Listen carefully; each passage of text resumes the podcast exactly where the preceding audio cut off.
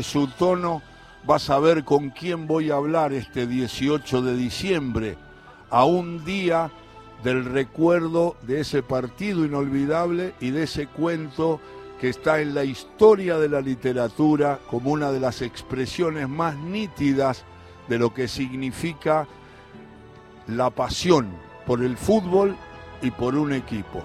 Querido Aldo Poi, Aldo Pedro Poi, un abrazo enorme. ¿Cómo estás, Aldo?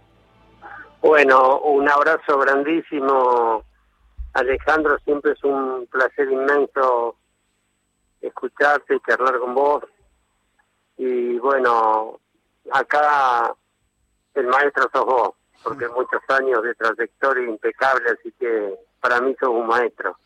Querido, eh, querido Aldo, es un día que para vos nunca es un día más porque con todo el grupo van por todo el mundo, han ido por todo el mundo mostrando esa palomita inolvidable de ese gol cuando el equipo de La Bruna, porque lo dirigía Ángel La Bruna, para los que no conocen, por supuesto que los canallas están mirando a la, a la, a la radio, al receptor y dicen, ¿cómo no vamos a saber que era La Bruna, don Ángel? El técnico del que siempre me contaste muchas cosas muy impactantes, de su sabiduría, de su astucia, pero eh, yo creo que el 19 de diciembre, más allá del festejo con los muchachos de la OCAL, más allá del recuerdo del partido, te genera una sensación particular que está adherida también a este cuento que vos una vez me dijiste, yo no puedo creer la imaginación de este hombre de Fontana Rosa basándose en un hecho real y después inventando una situación límite para describir lo que significaba para todos nosotros ese partido y esa victoria. ¿Es así, Aldo? Bueno, Alejandro, para mí eh, me cuesta mucho hablar del negro porque fue mi amigo, vivimos en, en Alberdi en la misma en la misma calle, en la calle Agrelo, y siempre fue un, gran admirador de él por toda su trayectoria, porque fue un triunfador total y lo hizo desde Rosario, que a veces Alejandro es más difícil que trasladarse y triunfar desde Buenos Aires. Él fue un rosarino de verdad y bueno, es muy querible eh, no solamente por la gente central, sino por toda la ciudad, porque su trayectoria, su capacidad, su, su forma de vivir, su, su honestidad, su, su hombre de bien, eh, lo resalta entre, entre, las personas más, más destacadas de, de, de no de Rosario, sino de Argentina. Entonces, eh, yo tengo grandes recuerdos de él y bueno, siempre parece que está presente en cada cuento, en cada, cada libro que leo de él, siempre parece que estuviera él presente. Hay, eh, hay, algo, Aldo, hay algo del reconocimiento en los valores de aquel News que los pone muy grandes también a ustedes, porque yo compartí con la gente ese, ese, ese día, lo hicimos en Uruguay por una propuesta que me hizo eh, el, Colorado Vázquez y estuve contigo. Y todas las veces que charlé con vos en, radio, eh, con el Colorado Vázquez, con tantos amigos de Central, de ahora y de siempre, o, más veteranos o más jóvenes, y siempre, y en el cuento está el testimonio, y eso habla mucho de la grandeza de ustedes, de reconocer que ese equipo del 71 de Newell's, con Oberti, con Santa María, con Marito Sanabria, con el Negro Martínez, con Canción Montes, era un equipo de maestros del fútbol. Y ustedes, aún diciéndolo desde el fanatismo de Central, el cuento y la pasión de ustedes siempre le da lugar a la admiración por ese fútbol extraordinario de Newell's. Y eso los pone más arriba todavía en el festejo y en el recuerdo, Aldo. Bueno, verdaderamente eh, yo creo que fue una época brillante, Alejandro, del, fútbol en Rosario. De los dos, los dos equipos tenían jugadores muy valiosos y equipos muy importantes los dos. O sea, fue una semifinal única, porque podía haber ganado cualquiera, y el que ganaba, Alejandro, tenía la gran posibilidad de ser campeón porque la final ya estaba designado que se jugaba en Rosario. Y con San Lorenzo, que había ganado el, el día anterior a Independiente por penales. Eh, tenía un gran equipo, tenía un gran equipo y Central también tenía un gran equipo, un poco más aguerrido o más, eh, veníamos más en ganadores, porque veníamos ganando muchos clásicos seguidos, entonces eh, veníamos quizá un poco más entonados. Y le habíamos agarrado la, le habíamos agarrado la vuelta a, jugar contra Newell, eh, con algunas marcas personales, con, con eh, así todo, y Nula al final, en los últimos 20 minutos, tuvo posibilidad de empatar.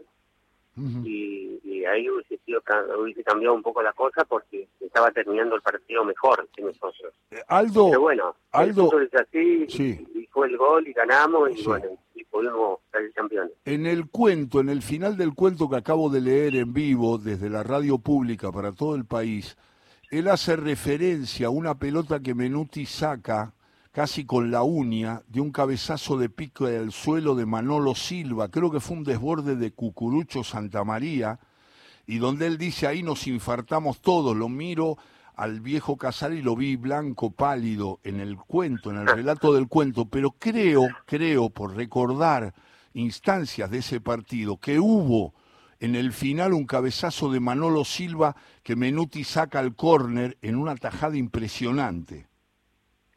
Sí, realmente fue así. Y después charlándolo en los años con eh, con, con, eh, con Menuti, eh, me contaba que, bueno, el, Silva cabeció por encima de la cabeza, que estaba un poquito adelantado ah.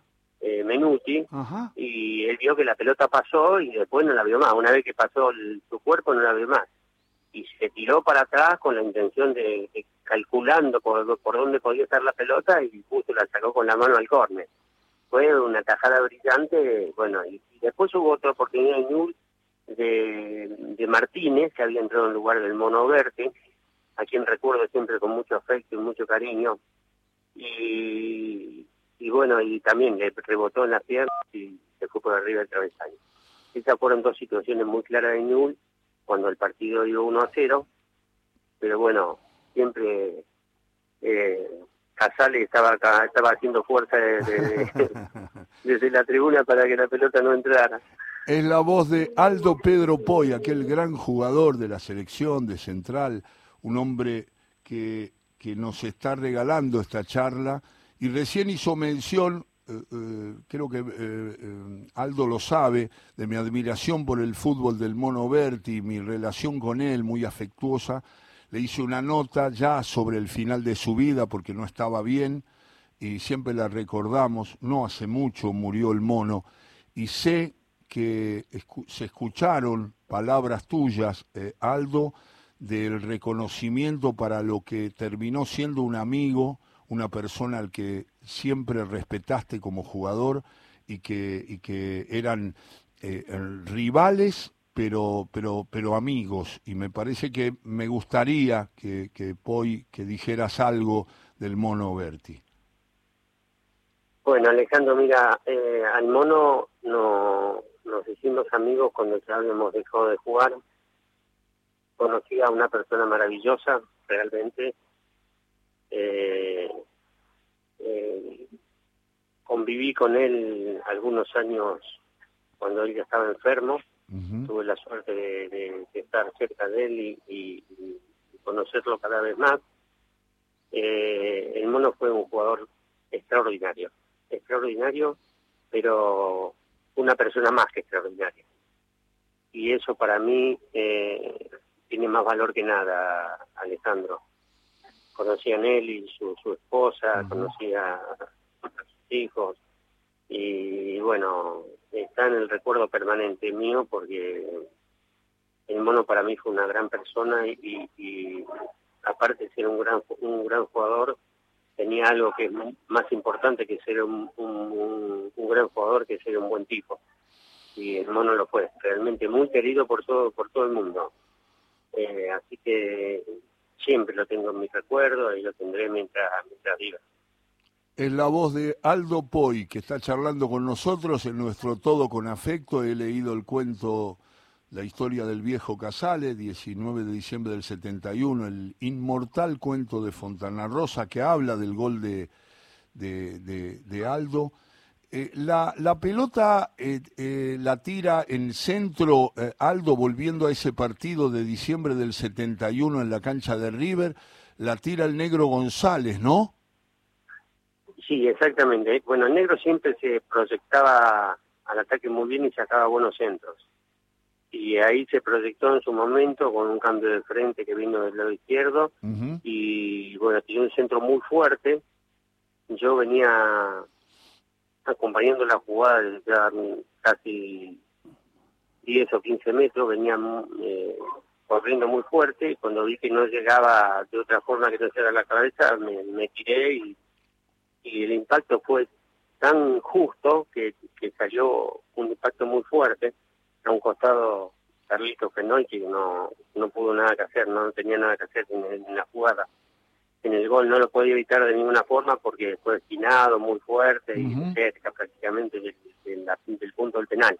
Así es. Así que, bueno, sí, fue un centro del Negro González que siempre el Colorado Vázquez dice, a veces sueño que el Negro González en vez de tirar el centro se frena y da un pase para atrás. y que el centro no llega nunca. Y engancha, dice, y dice que se despierta sobresaltado, todo empapado de sudor, porque la jugada no termina como terminó en la realidad. Sueña que el negro González engancha. Creo que la pelota al negro se la da Aymar, el CAI. Sí, Aymar, Aymar. Aymar se la da. Pascutini, después va a Colman, Aymar, y Aymar hace, le, pase, da el pase para la derecha al, al negro que... El negro eh, González cuando empezó a jugar de lateral, jugaba de lateral desde otro lado, como número 3. Después empezó a jugar de 4 y fueron sus años más espectaculares, ¿no? Pero fue... Pero al principio le costaba mucho sacar centro, le iban mucho por atrás del arco. Después, en los últimos años, eso fue al principio, después sacaba unos centros espectaculares. Cuando venía un centro negro, sabíamos que la pelota iba a estar ahí en el medio del área para que alguno pudiera cabecear o patear. Esa pelota vino con una altura que era muy difícil patear, aparte yo venía muy corriendo, si no, si no me tiraba con la cabeza no llegaba. Claro. siempre nos enseñaba tanto la Bruna como después eh, Timoteo, que fue un técnico extraordinario, eh, que había que ir con la cabeza siempre que la pelota venía a media altura porque es más rápido, es más seguro y el arquero nunca sabe para dónde va a ir. En cambio uno cuando va con el pie, el arquero si, si observa y ve como uno puso el pie, quizás puede adivinar a, qué lado va a ir eh, el impacto, pero no, eh, la cabeza es impredecible. Y eso lo aprendimos mucho. Después tuvimos la suerte ese año de tener a Ángel como técnico, que eh, por eso yo valoro, Alejandro, mucho la trayectoria de las personas y la humildad de las personas, más cuando fueron grandes. Ángel venía con una trayectoria en River espectacular y fue un tipo sencillo, humilde, eh, que se adaptó al grupo, que eh, hablaba muy bien con los jugadores, que los jugadores los respetábamos mucho porque era, le decíamos viejo la Bruna y tenía, no sé, cuarenta y pico de años, era muy joven. Pero siempre los ejemplos, los consejos, siempre fue siempre fue extraordinario Ángel con nosotros. Y ahora, eh, Aldo, y ahora lo invito a que con todo el tacto que usted tiene y la ubicación que usted tiene, aquel consejo cuando lo vieron con una mujer muy bella, que era su novia en aquel momento, hace muchos años, y le recomendó la Bruna buscarse una novia, dicho así como decía usted, como un cuento, un relato, contando su experiencia. Le dijo usted, se tiene que buscar una novia más fea, porque, porque esas mujeres quitan piernas, uno tiene que estar muy atento a todo, a cada uno de sus pedidos, y usted no lo puedo poner, no lo voy a... Pero ordenala un poco, eh, Aldo, y decir que creo que eh, te pescó en el Parque de la Independencia eh, con el profe Torresillas, iba la Bruna, y, y, vos ibas con la piba esta. contalo porque la verdad que es una anécdota muy enriquecedora de cómo se puede decir algo insinuando y no generando ninguna incomodidad en el otro, ¿no? Bueno, esos eran los, los consejos que daba Ángel con, con la calidad y con la experiencia de haber jugado el fútbol muchos años. Y seguramente a él le, deben haber pasado cosas parecidas cuando él jugaba. Yo tenía una amiga y un sábado a la tarde, acá hay una, localidad, una localidad cerquita de Funes, eh, me fui a tomar un café ahí a la tarde cuando volví a la noche concentramos. Yo era una persona, sinceramente, Alejandro, que me cuidaba muchísimo, eh, porque mi forma de correr era, era corría mucho, tenía un, desgaste grande y tenía que cuidarme mucho. Entonces eh, volví ahí, cerca de la entrada de Rosario, en una rotonda que hay, me cruza, justo yo paro ahí y viene Don Ángel con Torrecita en un coche al lado, me saludan. Y siguen, y yo también sigo. A la noche concentramos en el Hotel Palace, acá en Rosario, en Calle Corriente y Córdoba, que estaba ahora que no está más. Y terminada la cena, yo estaba tomando solo un café de una mesa y pidió permiso, él me pidió permiso a mí para sentarse conmigo. Y bueno, se sentó ahí un rato y se, tuvo un minuto sin hablar. Y yo digo, ¿qué pasa? Dice. Y por ahí me dice, linda la chica, ¿eh? Y digo, sí, fuimos, fuimos a charlar un rato, tomé un café. Eh, no, no, la verdad lo felicito, muy lindo. Pero dice, le voy a dar un consejo, búsquese una novia más fea. No, no es mi novia, una amiga. Bueno, búsquese una amiga más fea, me dice. Porque esa piba lo, lo va a desgastar mucho, me dice. Entonces una fea, no, una fea... Usted afloja. Usted eh, afloja rápido, entonces, si usted sigue con esa, va un domingo más, el otro domingo más, lo voy a tener que sacar. Entonces piénselo, ¿viste?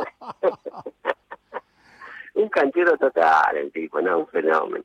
Y, Como eso hay un montón de anécdotas de él que, con ejemplos así, medio en broma y medio en serio, eh, lo sabía todas. La, la, cosa es que me acuerdo que una vez me contaste, Aldo, estábamos en Uruguay, que él este, con, no había aparecido todavía Maradona y él te dijo que Moreno era, era más que Pelé que, que, lo que él había visto de Moreno era, era, era, era superlativo. Todavía no había aparecido Diego en el fútbol, pero que él te dijo que Moreno fue un jugador que no había comparación con nadie. ¿Es así? Sí, exactamente. Él hablaba, habló conmigo muy bien de Moreno. Dice que había sido un jugador brillante en, en, todo sentido. Dice, le di así goles de cabeza de la por el área Claro. paseaba, gambeteaba, eh, corría para mí y que fue el mejor jugador de la historia, trataba Pelé, ¿no? Eh, él admiraba a Moreno. Yo a Moreno no tuve la suerte de verlo jugar, pero eh, confío en lo que dice Ángel, porque lo que decía Ángel, porque eh, él veía muy bien el fútbol y, y otra de las cosas grandes que tenía, eh, nunca, nunca entró en la soberbia Alejandro. Porque la soberbia es lo peor que le puede pasar a un ser humano. Cuando uno es soberbio, eh, no puede funcionar. Decía José San Martín hace cientos de años o ciento y pico de años que la soberbia es una discapacidad que suele afectar a pobres infelices mortales cuando se encuentran una miserable cuota de poder. Mm. Y es aplicable en la actualidad y uno lo ve todos los días que pasa eso con la gente cuando entra en la soberbia se desubica totalmente y pierde, y pierde el sentido de las cosas. Así que Ángel, con toda su trayectoria, siempre fue de una humildad terrible y eso le daba, nos daba a nosotros los jugadores un respeto hacia él que era incondicional, era incondicional. Y nos daba confianza además. Claro. Como para charlar, como para opinar cosas, pero el respeto siempre fue por sobre todas las cosas a la persona de él porque se lo merecía totalmente. Y eh, está hablando Aldo Poi de Ángel Labruna y en la tarde de la radio pública me gustaría que eh, referirte un tema que tiene que ver con las posiciones y los números. Era una época, cuando jugaba a Aldo, en esa época del 70, 60, 70, que el número 10 era número 9, era goleador, era San Filipo, eh, era Poi, que jugaba como 9 de 10. a veces armaba jugadas y obviamente jugaba en la posición del volante creativo, pero muchos, muchos 10, la Bruna, justamente hablando de Ángel con Aldo Poy aquí en la tarde de Radio Nacional el sábado, eh, eh, la Bruna jugaba con la 10 y era punta, porque el que se atrasaba era Pedernera, que acompañaba con Moreno y después la Bruna jugaba bien de punta, sobre la derecha Muñoz en la famosa máquina y a la izquierda Lustó. Eh, entonces, eh, ah, ¿pasaba algo parecido que los nueve usaban el 10, Aldo? Bueno, acá acá en, nuestro club eh, hubo un cambio muy, muy importante, Alejandro, porque esos cambios comenzaron cuando vino a División Inferior a dirigir Miguel Nomiriero. Ajá. Y creo que fue un técnico que cambió la historia del Central en muchos aspectos. Central eh, era un club bastante profesional, pero entrenaba como bastante amateur, porque no entrenaba todos los días, porque no hacíamos pretemporada, y porque cuando íbamos a Buenos Aires y sacábamos un empate, eh, nos iban a viajamos en el tren y la gente nos iba a tirar al Rosario Norte para, para aplaudirnos. Eh, cuando vino Miguel eh, empezó a mejorar la división inferior y después tuvo la responsabilidad de, agarrar la primera, que él no quería, pero un gran presidente que tuvo Central, que fue Adolfo Boerio, eh, lo presionó y tuvo que agarrar la primera. Y bueno, de ahí empezó a cambiar la historia porque él mejoró un montón de cosas, entre, entre las cosas que mejoró, por ejemplo, teníamos dos punteros muy rápidos que jugaban sobre la línea y agrandó la cancha, la cancha central tenía las medidas mínimas y las llevó a las medidas máximas, mejoró la zona de vestuario, eh, hubo un médico permanente con nosotros, que antes no había, un masajista, puso baño de inmersión, arregló la utilería, eh, mejoró, lo hizo profesional, empezamos a concentrar en, los mejores hoteles en Buenos Aires y bueno, siempre acompañado por el presidente que era un visionario, ¿no? Y bueno, eso creo que así fue mejorando y después el equipo lo fue armando como, como lo debía armar. O sea, eh, bastante defensivo, pero con jugadores muy veloces arriba, donde tenía, también tenía llegada y empezamos a clasificar entre los, entre los primeros en los campeonatos. Entonces, ¿qué pasa? Miguel me pedía que yo con el número 9 marcara al 5 contrario, al 5 que jugaba más atrasado. Entonces, cuando la pelota salía del arco contrario, yo iba sobre la posición del 5. O sea, prácticamente jugaba, de un, jugaba como un volante adelantado. Y después, bueno, con dos punteros muy rápidos como Genoni y Gigi eh, eh, yo les ponía pelota para ellos y bueno, arrancaban 20 metros antes que yo, entonces me costaba mucho llegar. Eso fue el principio porque había que hacer eso, porque había que fortalecer eh, al equipo que fuera competitivo, y fue competitivo. Después con el tiempo, bueno, eh, eh, ya me liberó un poco más, después vino la Bruna, me liberó de todo, a pesar de jugar con el 9, me, puso mucho más adelante, no me dio la obligación de marcar a nadie y después cuando se incorporó Cabral, que era el número nueve cosas, yo pasé a jugar con la número 10 ya de, de, volante ofensivo, de, armador del equipo.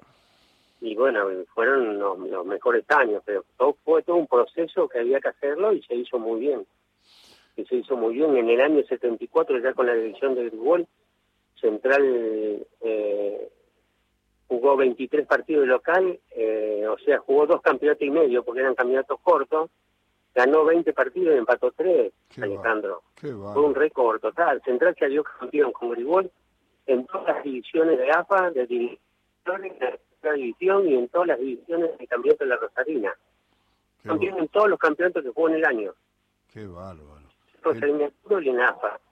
Récord jamás se va a repetir. Eso fue eh, como resultado del trabajo realizado muchos años en, divisiones inferiores y, después en primera división siempre bien distinguido, primero por SEO, después por La Bruna y después por Timo, ¿no? Que para mí eh, igual siempre lo valoro porque eh, fue uno de los técnicos que más capacidad tuvo para enseñar y para corregir. Sí, porque además Grigol era maestro en la vida y en el fútbol, ¿no? Porque además era siempre un consejo, lo mismo que usted mencionaba de Ignomirielo, de La Bruna, tipos de entrenadores que no solamente hablaban del juego, de la estrategia o de la táctica, sino que hablaban de la vida para orientar, para ayudar, para guiar, ¿no? Por supuesto. Y aparte, Ignomirielo también vino acompañado por un por un preparador físico que fue Carlos Cancela, que fue una ayuda incalculable para incalculable para los jugadores en el consejo en cómo invertir el dinero que ganábamos eh, porque se ganaba mucho menos que ahora Alejandro pero se ganaba también una plata importante como para comprarse un departamento por año claro. y ahora en este momento hay mucha gente que no lo puede comprar ni en 10 años. No no no futbolistas no pero gente que trabaja. Claro y bueno, nos ayudó mucho en eso, a ayudar a invertir y uno al, al ayudarnos y al exigirnos prácticamente que invirtiéramos, era una responsabilidad que uno había tomado para eh, asumir un compromiso que después había que cumplirlo y para cumplir ese compromiso había que cuidarse para poder jugar, había que entrenarse bien, es todo acompañando a un sistema de, que, nos metía dentro de un trabajo importante para el, cuidado personal, de un montón de cosas que fuimos aprendiendo y que la fuimos mejorando y después que la trasladamos nosotros a, los más jóvenes. Eh, Central fue campeón en el 71, en el 73 y fue el campeón nacional del 74. Ah, eh, Jugamos, salimos subcampeones cuando jugamos un partido con Yul con cinco suplentes. Mario Kempe y yo estábamos en el Mundial de Alemania. Pascutini no jugó, eh, Mario Killer no jugó y, y, bueno, empatamos 2 a 2 y quedamos salimos campeones. Después fuimos por el campeonato anual y lo ganamos, le ganamos a Ñuble y San Lorenzo y fuimos campeones también del año 74, que fue el campeonato más importante del año porque fue el campeón que jugó la Copa Libertadores el otro año, Alejandro. Claro, claro, lo recuerdo, sí, lo recuerdo bien. Eh, Aldo, gracias eh, eh, fuertes porque siempre que se acerca la fecha, este, me acuerdo de ustedes, me acuerdo de aquella epopeya, me acuerdo de todo y la gente pide el cuento maravilloso de Fontana Rosa, que es un cuento inmortal que representa toda la pasión que los futboleros tenemos ya ahí sin camiseta, aunque ustedes le ponen la camiseta de central, y Fontana Rosa también es un poco cómo vivimos, cómo sufrimos, cómo palpitamos con el fútbol. Agradezco enormemente la charla que siempre me propones y, espero verte pronto, Aldo. Un gran, gran abrazo. Alejandro, si me permitís un minuto. Sí, tranquilo. Yo eh, quiero en esta nota eh, hacer un agradecimiento inmenso a la gente local, porque hace 50 años que vine trabajando con este festejo, porque hay gente valiosísima dentro del local, es una agrupación canalla que nació como vocal canalla eh, antilepra y después con el tiempo, a medida que fuimos creciendo, pensamos que, que era dividir esos, esas cosas con, con los rivales de la ciudad y, cambiamos a Organización Canalla para América Latina. Pero esto, eh, 50 años, se debe al trabajo incansable que han hecho el Colorado, la Ancieri, el Turco Cristian, un grupo del doctor Ferrari, un grupo de gente que trabaja pero de una forma increíble, con una imaginación tremenda, con una pasión tremenda y lo más importante, a veces poniendo plata del bolsillo de ellos, eh, que eso eh, es muy valioso en estos momentos que estamos viviendo, eh, que haya gente de, ese estilo.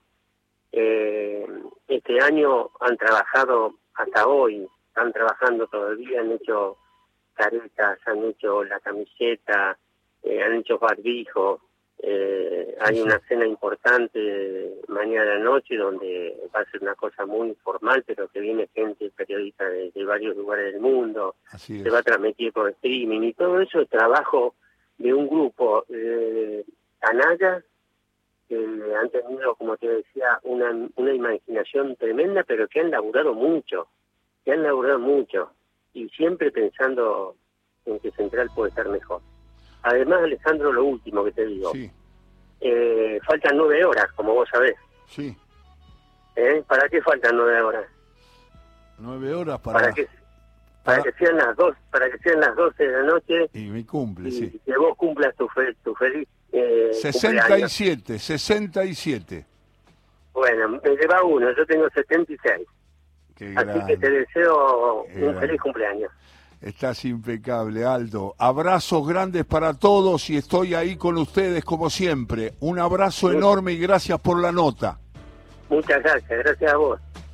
Aldo Pedro Poi, mejorando la tarde de la radio pública, todo con afecto, hasta las 5.